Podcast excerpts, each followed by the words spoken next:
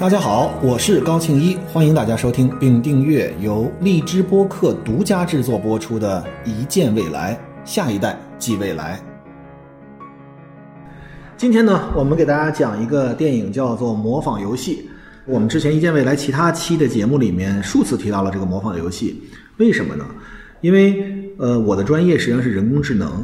那么我们在之前给大家讲过了降临，给大家讲过了湮灭，给大家讲过了彗星来的那一夜，还给大家讲过了机魂。这里面用到的很多知识，实际上是与量子力学和天体物理学更为紧密联系的。可能在机魂里面是出现了一些脑机接口这方面的问题，但是终于在今天我要给大家介绍的这个电影《模仿游戏》。讲的其实他讲的跟人工智能没有什么关系，但是他讲的是人工智能之父阿兰·图灵的一生，所以这其实对于我来讲是一个非常重要的一期节目来跟大家分享，也是我非常想告诉大家，人工智能实际上跟大家脑子里想的机器人和大家脑子里想的是一个非常新鲜的科技，呃，有些不太一样的地方，这也是。我觉得这个电影里面也许情节并不太重要，但是我想通过它来给大家简要回顾一下人工智能发展的历史，而且想跟大家说一下人工智能未来可能会往什么地方发展，为什么它这么重要？呃，这一期里面会有一些术语，基本上大家听完这一期人工智能一些最基本的术语和概念都已经能够知道了，所以。我们就开始给大家介绍一下这个电影。这个电影讲的是谁呢？这个电影讲的是阿兰·图灵。呃，这个人是谁？我先简要的给大家介绍一下。他二十七岁就被称为全世界最聪明的数学家。哎，这第一句大家可能就奇怪了，他不是人工智能之父吗？他不是计算机学者吗？有人说他是计算机之父，但是他根本上是一个数学家。这里有一个小的冷知识。呃，有一些人说计算机科学是个伪科学，为什么呢？是因为。所有科学里面能够用数学证明的，才能够叫做科学。如果数学证明不了的，就叫做伪科学。这是一个呃很简单和就是很可爱的一个定义。所以呢，在这个里面呢，认为计算机里面有很多的问题是数学证明不了的，所以认为计算机学科是个伪科学。但是从另一个角度，反过来我要告诉大家，在计算机学科里面取得很大成就的人，很大一部分之前都是数学系出来的。都是在数学科学里面有建树的科学家，或者说他之前是个数学家，后来才成为计算机科学家。说到计算机，呃，因为阿兰·图灵是人工智能之父嘛，有人也说他是计算机之父。我给大家简要回顾一下计算机发展的历程。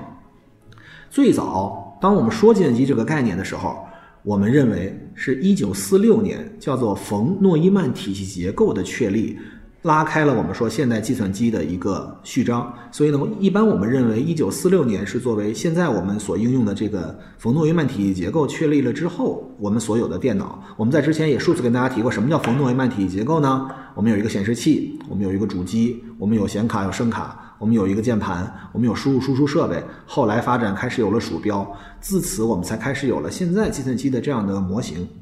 但是大家知道“人工智能”这个词是什么时候提出来的吗？“人工智能”这个词是在一九五六年才提出来，叫做美国达特茅斯会议。这个里面有一个学者叫 John McCarthy 提出了人工智能，最早其实叫机器智能，就是 machine intelligence，后来叫做 artificial intelligence 才叫人工智能。所以我们之前也数次跟大家提到，“人工智能”这个词不是一个新词，而是最早我们可以说从一九五六年开始就有“人工智能”这个词。那跟今天这个故事有什么样的联系呢？阿兰·图灵为什么叫做人工智能之父呢？为什么不是 John McCarthy 第一次提出这个概念的人叫做人工智能之父呢？是因为，也是在这个电影里面有所介绍的，是阿兰·图灵在一九五零年就做了一个一直流传到现在的叫做图灵测试，来验证一个机器是不是具有。智能化的这样的一个标准，到今天为止，依旧我们还会对一些呃所谓的机器的程序去检验它是不是智能化，有这样一个叫做图灵测试的东西。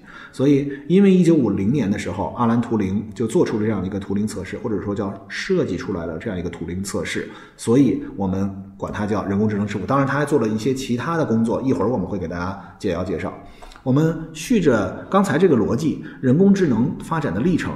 最早一九四六年冯诺依曼体系结构是当代计算机的这个体系结构确立了之后，一九五零年阿兰图灵提出了图灵测试，一九五六年在美国达特茅斯会议，非常著名的科学家们都去了参加，自此提出了一个叫人工智能这个概念。它流传到今天为止，其实已经将近七十年了，它已经非常长的历史了。大家能够想起来的人工智能，实际上是在二零一六年，当时的 AlphaGo，谷歌的 AlphaGo 战胜了国际象棋世界冠军李世石。二零一七年，AlphaGo 战胜了我国的世界冠军柯洁。从一六年和一七年的时候，拉起了我们广泛的对于人工智能的了解和认知。很多时候，我们大家都会听到人工智能这个词。我们所做的这个领域其实是早期投资。我们在一六年、一七年之后所看到的 BP 里面，多少都会把人工智能、数据挖掘、呃机器学习这些的概念放在里面去。这里面其实有一个背景，就是我们知道了人工智能，大家觉得人工智能能干很多的事情。进而呢，我们还讲了很多跟人工智能有关的电影，在后续可能还会更多，甚至比如说像。终结者这样的电影，大家可能普遍认为这是一个未来人工智能发展的方向。嗯，在这儿呢，我就想跟大家介绍一下终结者。未来我们也会给大家讲，因为里面有很多这个有很多点，其实也许是大家没有想到的。还有那个《I Robot》，那个 Will Smith 演的，就是我机器人儿。这里面有一些人工智能会不会具有感情？机器人会不会具有感情？这些我们是在将来的这个所谓的科幻电影里面介绍这个《I Robot》和这个终结者。Terminator 的时候会给大家介绍，但是呢，说到这儿，我其实想告诉大家，机器人不等同于人工智能。人工智能大概发展会经历三个阶段，首先我们叫做弱人工智能，之后我们叫它强人工智能，然后我们叫它超人工智能。所谓弱人工智能，其实就是机器不如人聪明。简单的说，强人工智能就是机器也很强了，机器甚至要开始比人聪明了。这里面我们有非常重要一个概念，叫做基点。达到基点了之后，实际上就是机器要比人类聪明。现在我们所说的机器，我们当我看到一个机器，我们所能理解的是，我们要编程。之前我们在这个集魂里面就跟大家介绍，人工智能的三要素叫做算法、数据和计算能力。那么算法是什么？就是我们需要编一段程序，告诉机器你应该是怎么样对于一个输入进行计算，然后用一个输出的方式给出来。但是实际上，在强人工智能阶段时，机器已经比人类聪明了。机器已经可以在某些领域里面超过人了。这个世界其实大家就会觉得有点焦虑。我们现在是在弱人工智能到强人工智能转换的一个过程里面，我们还认为人工智能是可控的。但是像《终结者》这样的电影，实际上是叫超人工智能，就是机器具有了自我意识之后所产生的人工智能。所以到了超人工智能时代，我们人工智能的伦理以及机器和人之间的关系以及。比如说，我们在现在老说这个驾驶伦理，我们有自动驾驶的时候，一旦出了事故，到底是司机的责任，还是车的责任，还是路面系统的责任，还是车里面的应用程序所编的这个程序让它遇到什么样问题产生什么样的处理，还停留在这个阶段。但是当到超人工智能阶段时候，机器都具有自我意识了，你可能已经不能再把机器作为一个毫无血性的一台冷冰冰的机械。但是那个时候，你可能要跟他平等的对话。所以在超人工智能时代，会有一系列的电影，我们到时候会告诉大家，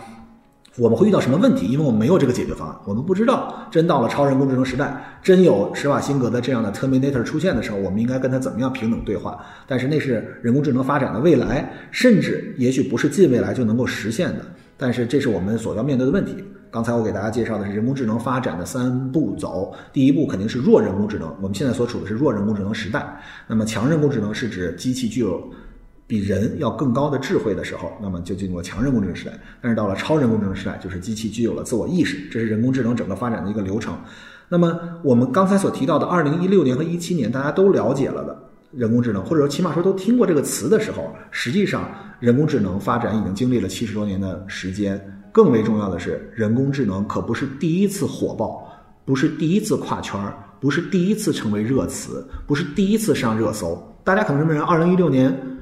这个 AlphaGo，你现在看微博热搜，当时肯定是 AlphaGo 战胜李世石是热搜第一名。如果再早多少年有热搜，实际上在一九九七年就应该有一个热搜，是当时 IBM 的深蓝。是国际象棋的一段程序，战胜了当时国际象棋的世界冠军卡斯帕罗夫。我一说这个，大家都能知道。一九九七年的时候，IBM 的深蓝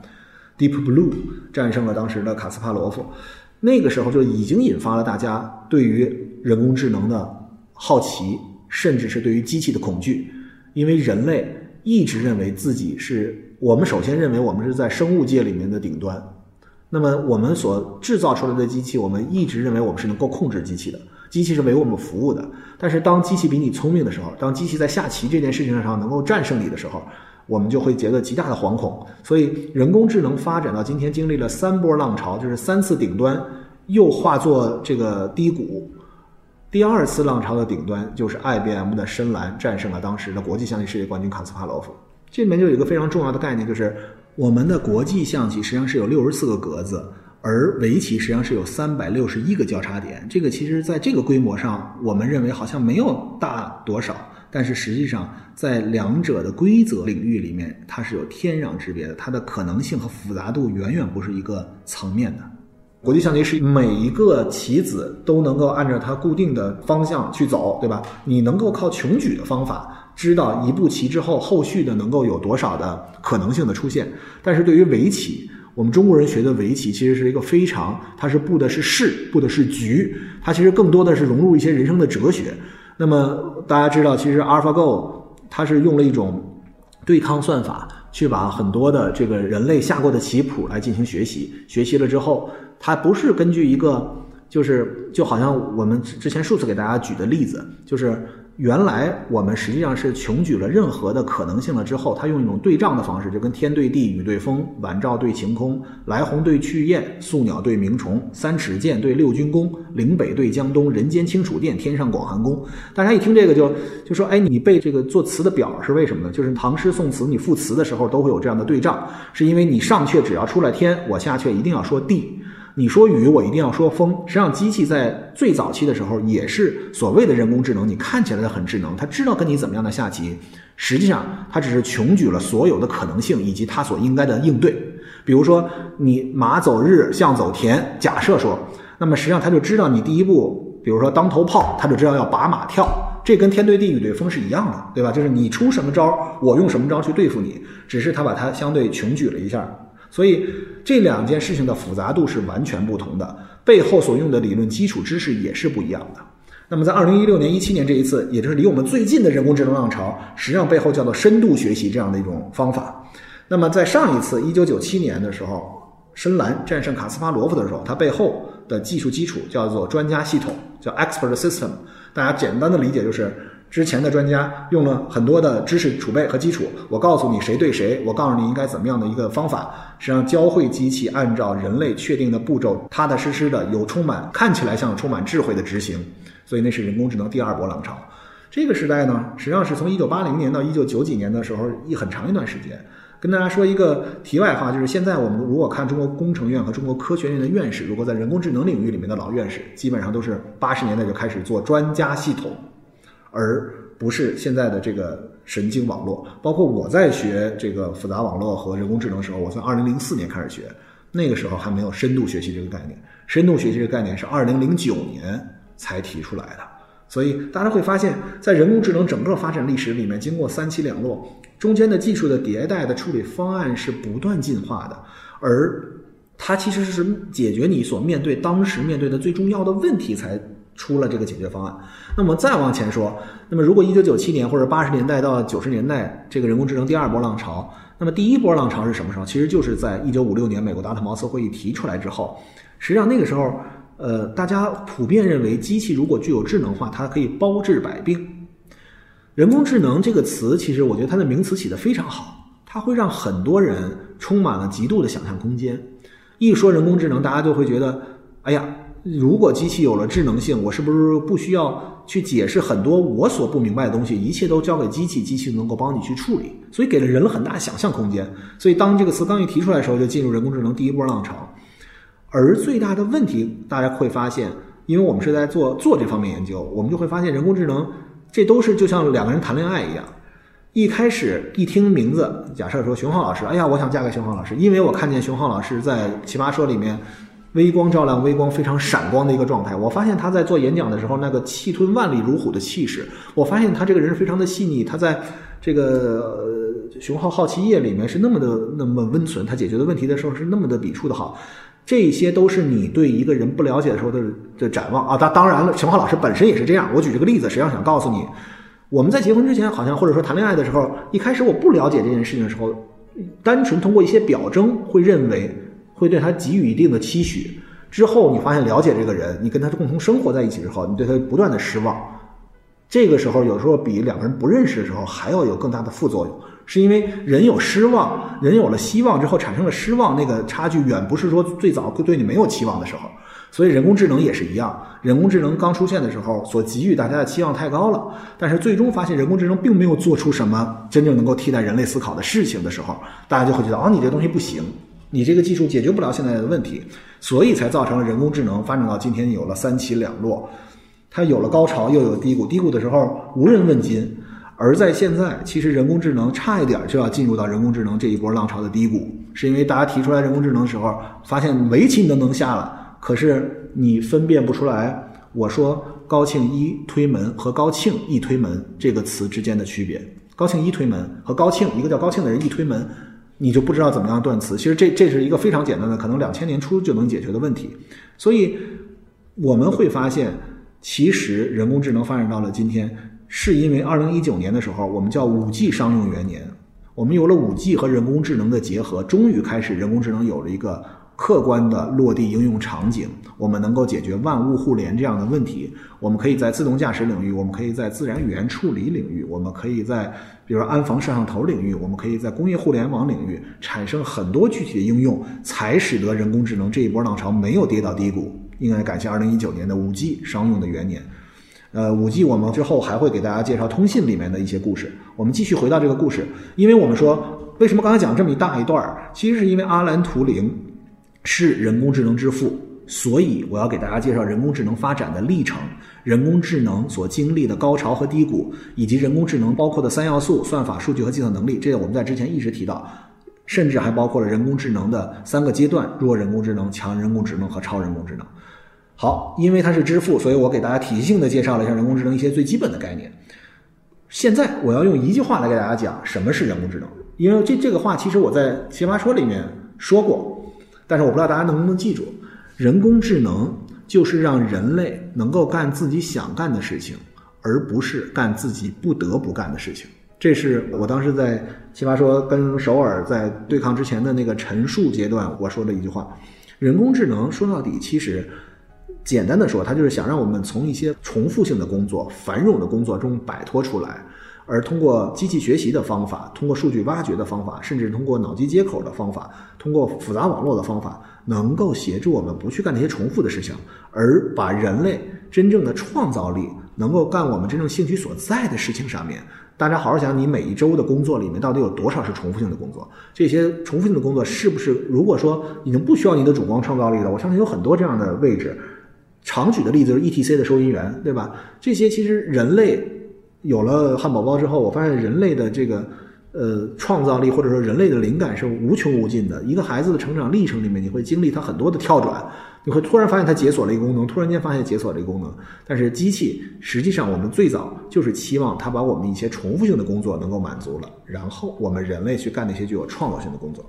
好，说到这儿，我们会继续来介绍模仿游戏啊。模仿游戏里面提到阿兰·图灵，他是人工智能之父，但是他实际上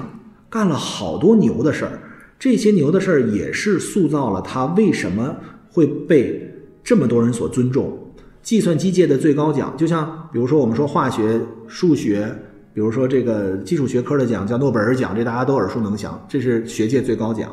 在计算机领域的最高奖就叫图灵奖，是以它为命名的，叫做图灵奖。这说明它是多么这个在计算机领域里面的地位高。我再举一个例子，比如说英镑，五十英镑是英英镑最大面值的，因为他是个英国数学家。那么英镑最大面值里面，除了伊丽莎白二世女王，就是阿兰·图灵。所以你说他有多高的一个位置？那么他到底做了些什么？他实际上在二战的时候，他使得二战提前结束。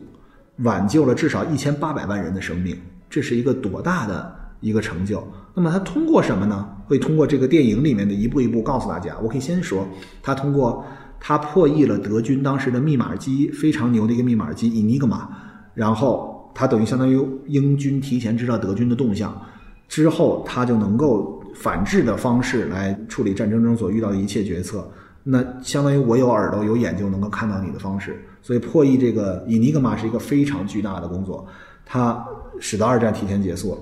但是呢，这个人也是悲剧的人生，他不懂得交际，而且他是同性恋，在那个时代，他被接受了化学阉割，就像我们的史家之绝唱《无韵之离骚》的史记司马迁也是被阉割了，对吧？这是一个非常，但当然他化学阉割，跟物理阉割是两件事儿啊。然后，但是呢，他最后服毒自杀。他最后死的时候才四十一岁，跟我今年是一个岁数。为什么我要提这个事情呢？好可怜，这就是阿兰·图灵啊。好，那我们接着讲这个故事啊。二战的时候呢，盟军特别苦于一件事情，就是德军有一个秘密系统叫做伊尼格玛。这个我们在之前也给大家讲过，编码和解码是一个非常复杂的事情。如果你不知道它是如何编码的，你就无从知道如何解码。我跟大家说，比如一个密语最简单的解码方式是什么？呃，就是你得一定得有一个背景知识，比如你起码知道一句话。假设说你好，就跟就跟我们之前说这个英国人到了澳洲的时候跟土著说的话，对吧？就是他一开始说看个入是什么，是我不知道。当你有一个参照系的时候，你能够把两种语言之间对应起来。那么编码也是一样，当你必须得知道，你也许还不知道它是如何编码形成这个过程，但是起码你得知道这两者之间的对应关系是什么。当你知道这件事情的时候，你好像就能够破译了，对吧？你不断的知道更多的信息，比如说你知道德军一艘军舰。今天早上要起锚，你知道这个事实，然后你发现德军之间互相通信的时候，有一个命令式的一段话是巴拉巴拉巴拉巴拉巴拉，你就知道原来巴拉巴拉巴拉他收到了之后就起锚了，说明这是让他启动的一个指令。你下一次再遇到这个问题，你就知道他可能跟这件事情相关。所以我们其实，在破译的时候，这是一个最简单的方法，但是更多的方法是在数学角度是需要。计算机的方式才能够破译起来，这样它需要强大的计算才能够破译起来这样的编码。这个我们之前也提到了，这个区块链技术，区块链技术有一个叫百分之五十一攻破，就是如果你控制了全世界百分之五十一以上的算力的时候，那么所谓的区块链现在的这种分布式计算，然后呢分布式存储，呃，这个已经极好的加密方式其实就被攻破了。这个我们当时也提到了。当有量子计算机的时候，因为量子计算机的算力非常强大，当有量子计算机出现的时候，可能区块链会遇到一个区块链技术和区块链这个社群会遇到一个极大的问题。那么我接着讲这个故事啊，他们要破译这个 Enigma 这个编码机，然后呢，英国政府就召集了一批民间数学家和逻辑学家来做这个密码的破译工作，图灵就是这里面的一个。德军的这个通讯密码设置呢，每天都会更新，那这个就增加了很大的复杂度。如果我们知道一套语言流程，我们就会在不断的它的发展的过程里面都会去破译它。但是这个图灵这所遇到的问题是每天都会变化。我给大家一个数据，更新以后会产生一点五九亿个排列组合，一点五九亿个，大家会觉得在现在这个时代用我们现在的计算机，其实可能会很快就能计算出来，但是在当时。二战时期，大家要知道，那个时候的计算机的性能是非常非常的差的，所以在那个时间简直就是好像是天方夜谭、不可攻破的。那么我再举一个例子，就相当于十个人，十个人啊，每天二十四小时不断的尝试，我就一对一对去尝试嘛，怎么样匹配，需要两千万年才能够完成。但是呢，他们找的这所谓一批科学家呢，才有六个人。大家可以发现，其实方法论是非常重要的。这里有六个人，里面有五个其实都在想寻找密电的规律，只有图灵一个人在想设计一套机器。其实有一句古语叫“授人以鱼，不如授人以渔”。我们其实，在孩子教育的方面，其实也遇到这样的问题。我们总是在看着他做作业。我们当他遇到一个问题的时候，我就告诉你这题应该怎么解。然后当你说三遍的时候，孩子如果一旦还是不知道这个问题怎么解，你就会发脾气，你就会没有耐心了，就消耗掉你的耐心了。可是你想，你一辈子给他这样的鱼，不断的引导的方，你就是个博士后又怎么样？我现在去想高中的东西，我都得去回忆一下，更何况比如说大学物理，我可能已经都忘了。所以对于孩子来讲，尤其从小的时候，起码现在我对汉堡包的要求是，我希望给你建立一套逻辑，我希望给你建立一套方法，我希望给你养成一些基本的习惯。这些其实就像我们编码里面的基本逻辑单元的组合一样。当你长大的过程里面遇到任何的这些算术的问题、学术的问题，或者说呃学科的问题，其实我们都不需要去每一个问题去解决，因为我这个里面我可能分享一下我小时候，我的小时候在初中的时候，我的妈妈那个时候就是花了很大的精力去培养我。他对物理和化学这两门学科，他把当时初中考可能会遇到的所有的题目，过去五年的题目总结了一下，然后他会把不同的类型的题目归类。比如说，我现在能够想到的水的浮力问题，一个球放在水里面有多少落在水面上面，多少落在水面下面，这里面就会有一个具体的问题。我的妈妈就把它水超过百分之五十落在水面上面，超过百分之五十在水面下面，或者说这是一个什么样的球，它悬浮了多长，她把它归为类。我做一道这样的题之后，其他的题我真的，一看这个题，我都知道老师在想考我什么。你知道，当孩子有这样游刃有余的状态和感觉的时候，当然你可能会说。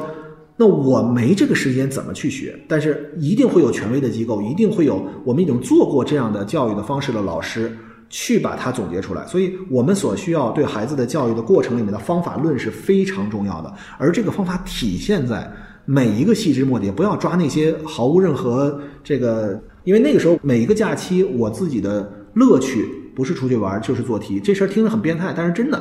当你给他建议一套方法的时候，他会觉得屡试不爽，他会觉得拿起这个题看着那个，你就在暗自偷笑。这个老师还在考我这个问题。我再给大家举个例子，我印象非常深刻的是初二，当时有一个三角形，大家一想一个三角形，当你有个球从三角形上面滚到下面的时候，题目是要求你分析这个球为什么会滚下来。我当时在考场上举了手，我说：“老师，我不知道这题怎么做。”老师说：“啊，你怎么会有不知道这个题怎么做呢？”我说：“因为有两套方法可以解释，一个是合力分力的问题，一个是动能势能的两种解释方法。”老师说：“哦，合力分力是初三学的，我们现在还没有学，你暂时不需要这么写。”你知道这样的状态会给一个孩子什么样的信息？因为他真的觉得你同样一件事情，你有那么多种方法去解释它的时候，为什么？不是因为你教给他这件事，是他脑子里已经建了一个体系。这是一整套方法论在脑子里了之后所有一个核心的体现。我现在什么都忘了，但是我突然间想起这件事儿，我突然就会觉得，都拜我妈妈在初一到初二的过程里面所赐，能够给我建立了一种很好的学习方法，以及这样的学习方法让我能够贯彻。当你提出这种方法的时候，孩子是不信的。我当时一看我妈，这什么玩意儿？你给我总结的这些，而且看起来很多，厚厚一本。这个本儿大概，如果你拿出你的手指头来，你会发现我妈总结的这个，大概在你的两个指关节这么多。但是我当时，当我了解了这个方法论之后，我做的大概真的就是不敢说跟我人一边高，但是做了很多的题，因为那就是重复，那时候复制。但是你当你提出这个方法的时候，孩子不信，你怎么办？你一定要打破单点击破，你需要在一道题上面真的用你的方法检验出结果成功，然后孩子就会印象非常深刻，而且他就会应用下去。所以。呃，授人以鱼不如授人以渔这句话，我们已经流传了千年。但是，真正我们在孩子教育领域里面，如何能够像其实阿兰图灵在这个破译这个工作，我们都面对中考，假如我们都面对小升初，我们都面对高考的时候，同样有这样的压力。那五个人选择用一个花很大的力气，但是好像看起来能够趋近于完美的结果，是因为他，你看啊。如果说告诉你一点五九亿个排列，十个人，二十四小时不停，需要两千万年，那你会不会理解为，如果我们有一万个人，两万年就能做完；如果我们有一亿个人，多少年就能做完？你可能会用这样最简单的逻辑说，我就堆人力，这就是造成了为什么我们会孩子们下了课要去上补习班，下了补习班还需要去做很多的事情，就是认为。也许我们的算题的方法不行，我们就靠这个流量，对吧？所谓的靠这个大的数据量来让孩子能够了解这件事情。我真的个人认为，这绝对不是一个好的方法。我们要相信权威，而且我们要相信真正能够给孩子一整套学习方法的人，其实才是你在整个这个孩子培养的过程里面最为需要的。那么现在我们就暂时把我们的第一集来做了一个结束。在这一集里面，我们主要告诉大家阿兰图灵是有多么的牛。为什么我们会聊模仿游戏的这个电影？就是因为阿兰图灵是人工智能之父，是计算机之父。阿兰图灵使得二战提前结束，他至少挽救了一千八百万人的生命。同时，我们知道。阿兰图灵作为之父的人工智能发展到今天为止经历了哪些阶段以及于现在如果大家再提到人工智能的时候我希望大家认为它不是个新鲜名词它不是一个我们最近的谈资它是一个具有了七十几年发展历程的一个非常严肃认真的学科。而这个学科到底能干什么？以及阿兰图灵在二战时期到底还经历了些什么？到了最后他四十一岁自杀我们在下一期的时间里面再跟大家分享。感谢大家陪伴。